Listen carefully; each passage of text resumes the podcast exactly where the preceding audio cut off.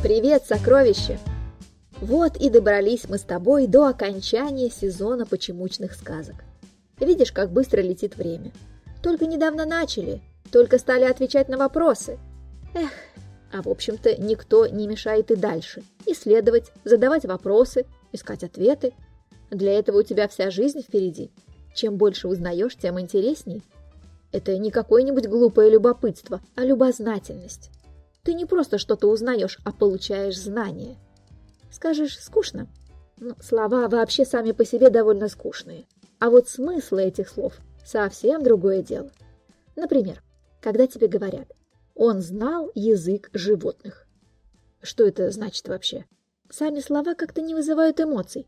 А вот когда ты слышишь и понимаешь, что тебе говорит кошка, собака или даже муха, это уже совсем другое дело, согласись. Прошлых выпусках мы с тобой говорили о давних временах, когда мир только создавался. И вот он, наконец, создался. И стали в нем все жить-поживать. Думаешь, все интересное закончилось? Нет, конечно. Вот послушай еще одну сказку Редерда Киплинга. Она о способностях и о том, как правильно ими пользоваться. Когда-то в одной восточной стране жил мудрый султан – Звали его Сулейман бен Дауд. Он был очень необычным правителем, потому что обладал удивительной способностью понимать все языки мира. Что это значит? Это значит, что он понимал, что говорили звери и птицы, рыбы и насекомые. Он понимал, о чем сообщали друг другу скалы, сталкиваясь друг с другом под землей. Он понимал, о чем болтали облака, путешествуя по небу. Он понимал, о чем шептались деревья, шелестя по утрам листвой. Но это еще не все. Сулейман бен Дауд обладал могуществом. На правой руке он носил кольцо. Если он поворачивал кольцо один раз, то к нему слетались подземные духи, гномы и джины, готовые исполнить любую его просьбу. Если он поворачивал кольцо два раза, то спускались феи с небес. Если он поворачивал кольцо три раза, то появлялся великий воин с мечом в доспехах и сообщал ему, что происходит в мире, верхнем, нижнем и здешнем. Однако при этом Сулейман бен Дауд не задирал нос. Однажды у него появилось что-то вроде гордыни. Он хотел накормить всех зверей на свете и приказал заготовить тонны и тонны еды. Но появился огромный кашалот и все съел, сказав, что он самый маленький из братьев, и этой еды хватит ему одному на завтрак. Тогда султан понял, что был наказан за свою гордыню. Он ведь хотел показать, как он богат и щедр, а вышло наоборот. Ему стало стыдно за свое хвостовство, и он больше ничего не воображал, понимая, как он мал перед миром и вселенной. Но мы отвлеклись. Кроме способностей у султана было много жен. Очень много. 999 и еще одна, которую звали Балкис. Султану вовсе не нужно было столько жен, но на Востоке обычай требовал иметь по несколько жен, а у султана их должно быть больше всех. Поэтому так и получилось. Эти 999 жен были сущим наказанием для него. Красивые ссорились с некрасивыми, старые с молодыми, хитрые с глупыми. И все они ссорились с султаном.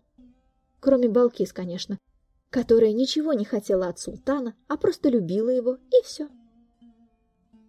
Конечно, султан мог повернуть свое кольцо и превратить 999 своих жен в, ну, лошадей или собак, или даже в яблоки. Но это было бы неправильно. Это значило показать свою непомерную власть и могущество, а султан этого не хотел. И потом не забывай, что жены у султана были непростые, почти все они были какими-нибудь принцессами или княгинями, поэтому Сулейману бен Дауду приходилось терпеть.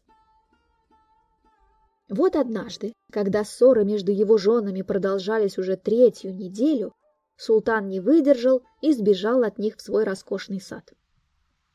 Там он долго гулял среди роз, лилий и душистого имбиря а потом расположился среди апельсиновых деревьев.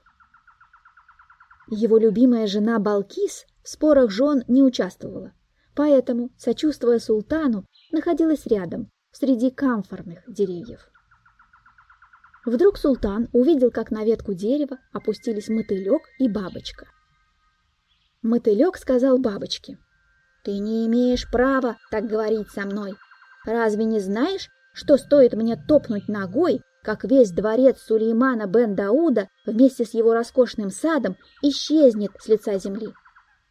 А ты помнишь, что султан понимал язык всех животных и насекомых, поэтому он забыл о своих женах и так захохотал от слов хвостунишки мотылька, что апельсиновое дерево закачалось.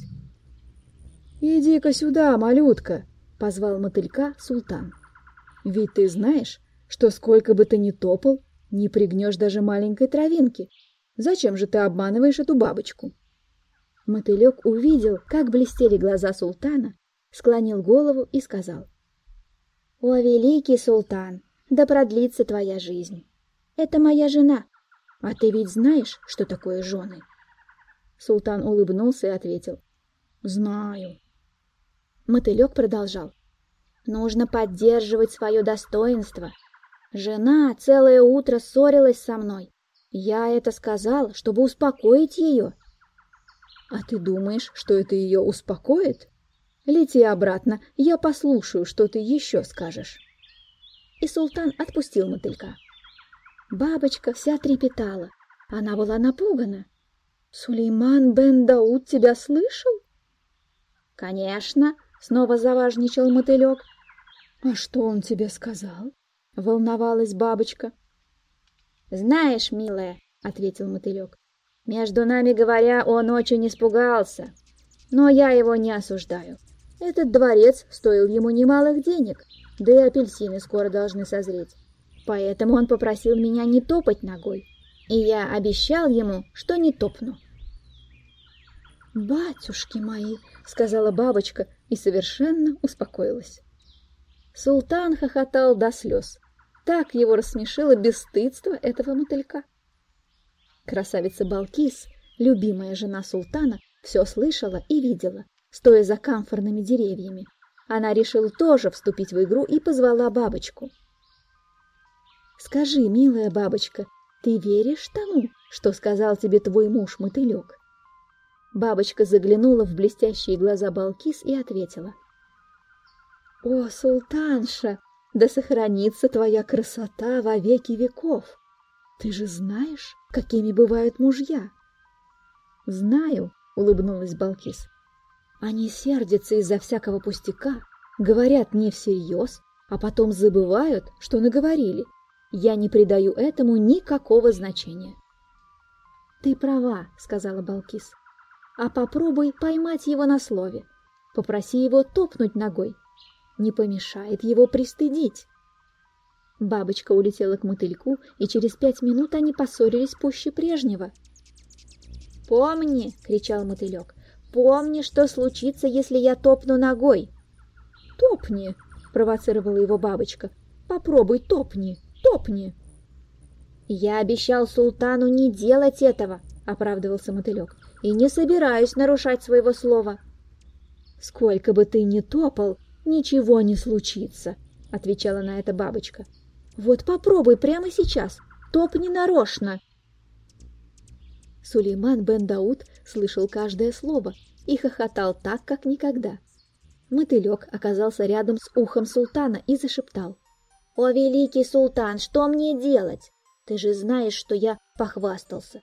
Теперь жена не поверит ни одному моему слову и до конца дней будет смеяться надо мной». «Мы этого не допустим, братец», — сказал Сулейман бен Дауд. Он повернул свое кольцо на пальце и появились четыре подземных духа. Султан приказал им, «Духи, как только этот мотылек топнет левой ногой, унесите мой дворец и сад на грозную тучу, а когда он топнет правой ногой, тихо верните все обратно». Духи поклонились и исчезли. «А теперь, братец», — обратился султан к мотыльку, — «лети к жене и топай на здоровье». Мотылек так и сделал. Бабочка все говорила и говорила. «Топни, топни, я требую, чтобы ты это сделал». В это время Балкис увидела, как духи взялись за четыре угла сада и захлопала в ладоши. Наконец-то султан делает для мотылька то, что давно должен был сделать для себя. Теперь сварливым женам не поздоровится. И в этот момент мотылек топнул ногой. Духи подхватили дворец и сад, подняли их и скрылись в небесах. Бабочка затрепетала и воскликнула. «Батюшки мои, зачем я только такое говорила? Верни роскошный сад на место, мой милый, я никогда больше не буду с тобой спорить». Надо сказать, что мотылек испугался не меньше своей жены и совершенно потерял дар речи. Сулейман бен Дауд посмеялся от души и стал шептать мотыльку. «Верни мой дворец, о величайший из мотыльков!» Мотылек успокоился, расправил крылышки и храбро сказал бабочке. «Мне, конечно, все равно, я и не такое вытворял. Только ради тебя, милая, я верну дворец и сад». Мотылек топнул правой ногой, и духи бережно опустили дворец и сад султана на место. Пока султан хохотал, 999 жен султана с криками выбежали из дворца и бросились в сад. Там их уже ждала Балкис и поинтересовалась, чем это они так взволнованы. Жены наперебой стали рассказывать, как спокойно ссорились у себя во дворце, а потом грянул гром, и дворец оказался в непроглядной тьме. «Не волнуйтесь», — ответила им Балкис, — «это один мотылек пожаловался на свою жену за то, что она с ним ссорилась. Наш султан просто преподал ей урок смирения, так как это добродетель ценится в мире бабочек. Жены тут же присмирели и подумали, если весь этот ужас случился из-за того, что один маленький мотылек недоволен своей женой, то что будет с нами, если султан устанет от наших криков и ссор? Жены присмирели и ушли обратно во дворец. С тех пор, даже если они ссорились, делали это тихо-тихо, чтобы султан не услышал. А Сулейман бен Дауд сидел в саду и веселился. На его пальце сидели мотылек и бабочка, которые, наконец, помирились. Султан был очень доволен окончанием этой истории. Бабочка и мотылек улетели совершенно счастливые. Потом появилась Балкис, и султан рассказал ей, что произошло в саду. Но она и так все знала, и больше того, она заверила его, что 999 жен султана одумались и больше не будут ссориться из-за пустяков, потому что помнят о маленьком мотыльке и способностях султана. Вот такая сказка. Видишь, как весело пользоваться своими способностями. Если бы султан не умел понимать насекомых, он не узнал бы о ссоре мотылька и бабочки. А если бы Балкис не была такой умной, этой истории вообще бы не было. Так что цени и развивай свои способности. Тогда мир откроет тебе многие тайны, поведает о главном и расскажет множество историй. А на сегодня все. Пока, сокровища. До следующей встречи в подкасте Наны.